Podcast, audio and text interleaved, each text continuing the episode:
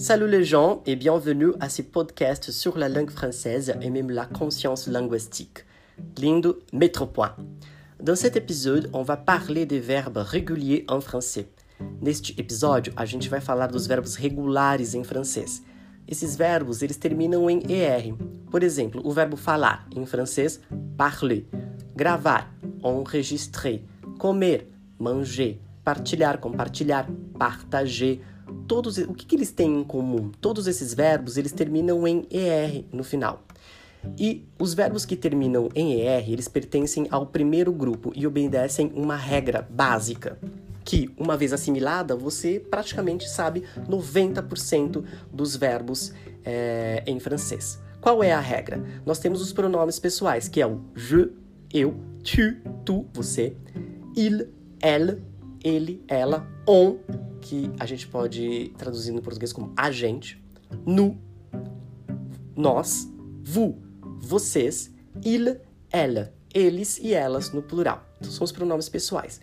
E quando a gente vai fazer a conjugaison, né, a conjugação do verbo, o que, que a gente faz? A gente então separa, tira esse ER que o, o, né, o, o verbo terminou e mantém o radical. Vamos pensar, por exemplo, no verbo chanter, cantar. Então, o verbo, o verbo chanter, C-H-A-N-T-E-R. A gente então afasta o ER e vai colocar para a primeira pessoa do singular o je mantendo o radical chante, o E. Então, je chante. Pro tu, ES, tu chante. Pro il, ou elle, ou o on, a gente coloca só o E. Il chante, elle chante, on chante. Para a primeira pessoa do plural, o nu, a gente coloca o O-N-S. Nous chantons. Vê que a gente não pronuncia o S. Nous chantons. Para a segunda pessoa do plural, vous, a gente coloca o EZ. Então, vous chantez. A gente não pronuncia o Z, tá vendo? Fica vous chantez. Vocês cantam. Vous chantez. Para terceira pessoa do plural, o il, o elle, a gente coloca o ENT. Il chante, elle chante. O que tem em comum, por exemplo, do som é que a primeira, a segunda e a terceira pessoa do singular, o som é igual a terceira pessoa do plural. Chante. Então fica je chante, tu chantes, il chante. E lá embaixo no plural, il, elle chante. Não é chantam, chanta, que é um erro muito que o pessoal é, falante de língua portuguesa comete. A gente não pronuncia o ENT, é chante. E o nu e o vu, chanton, chanter. É muito fácil. Uma vez memorizada, gravada essa regra, e que são essas, esses morfemas, essas desinências que a gente acopla, coloca no radical, você já aprendeu 90% dos verbos em francês. Quais são esses morfemas? Repetindo, essas desinências é o E, ES, E, ONS, EZ, ENT. D'accord? Voilà, c'est tout pour aujourd'hui et on se voit à la prochaine. A gente se vê da próxima vez.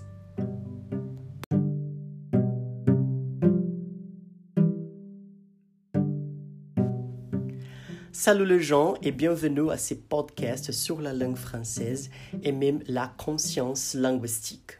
Lindo Metropoint. Neste episódio, a gente vai iniciar a leitura do livro da professora Marina Aguilot, chamado Catalogue des idées reçues sur la langue, catálogo das ideias preconcebidas, crenças populares sobre a língua. Segundo a professora, todos nós, a gente porta, a gente carrega julgamentos de valor sobre as línguas. Por exemplo, a gente fala que o português ele está se deteriorando, que o francês se degrada, que o inglês é fácil, muito mais fácil, que o russo é musical, etc. Estes preconceitos, longe de serem inocentes, veiculam todas as formas de ostracismo, de banimento. Segundo a professora, ela se afasta desse pensamento e procura restituir a dignidade de todos os outros dialetos porque cada forma de linguagem é uma fonte inestimável e insubstituível de história e de cultura.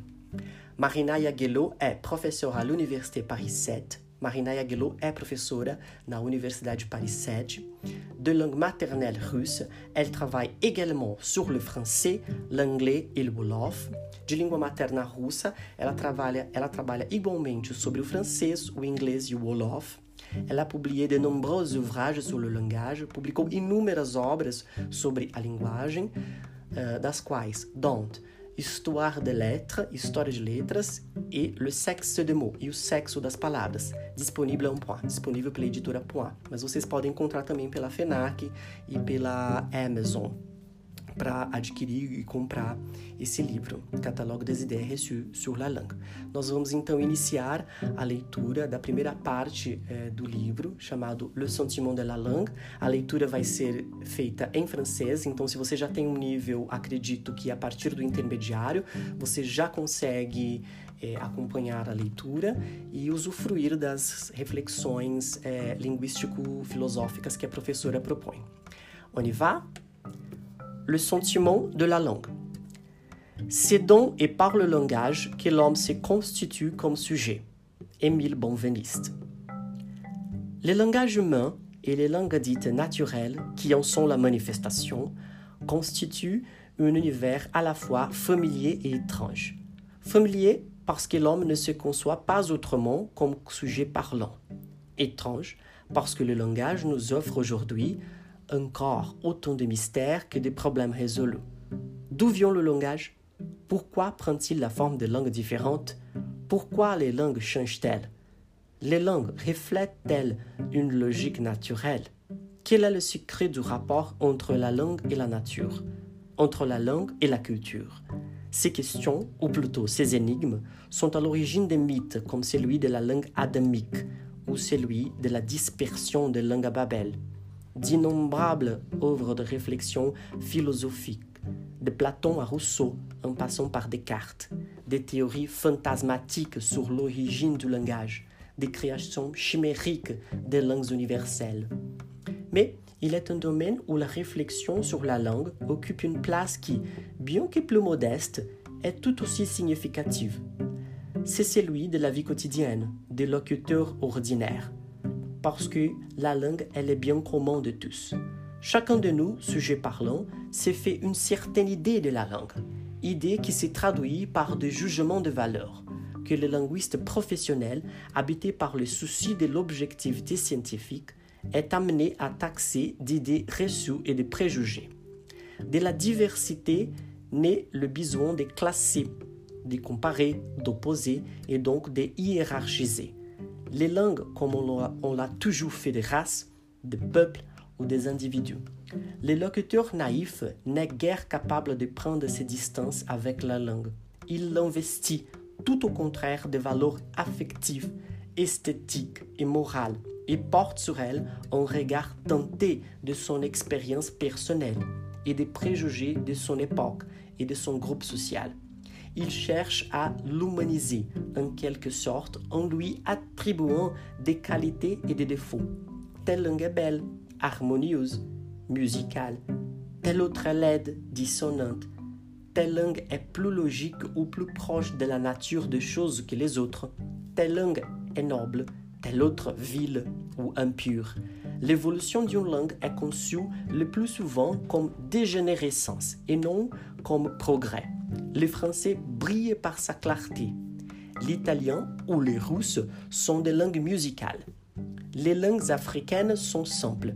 L'anglais est facile. Le chinois n'a pas de grammaire.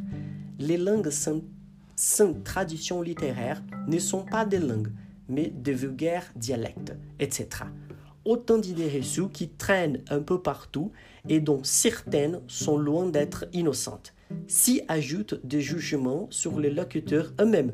Les Slaves sont doués pour les langues. Par les Français, les Noirs sont incapables de prononcer les R. Les locuteurs des langues primitives sont dotés de mentalités pré-logiques, etc.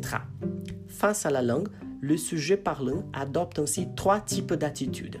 Première, explicative, conduisant à des rationalisations, à des tentatives de théorisation, ainsi par exemple sur l'adéquation du genre grammatical et du genre naturel, sur l'origine des mots et des langues, etc. 2. Appréciative, se traduisant par des jugements sur la beauté, la logique, la clarté, la simplicité de telle ou telle langue. 3. Normative, s'exprimant par l'opposition à toutes les formes de corruption de la langue. Ce sont ces différentes modalités du rapport des locuteurs à la langue que révèlent les idées reçues dont on trouvera ici le catalogue. Ce n'est pas vraiment au nom de la scientificité qu'on peut s'élever contre ces conceptions naïves. Tout sujet parlant, après tout, a le droit de cultiver ses fantasmes. Pour moi, linguiste, cette linguistique spontanée doit, doit être combattue seulement dans la mesure où les préjugés, les simplifications, les idées fausses qu'elle véhicule peuvent présenter un danger de nature idéologique, nuire à la compréhension de l'autre, donner des arguments à toutes les formes de racisme, contribuer à l'obscurantisme. C'est là l'objet de ce petit livre. E aqui então a gente termina a leitura da primeira parte, Le sentiment de la langue. C'est tout pour aujourd'hui et on se voit à la prochaine.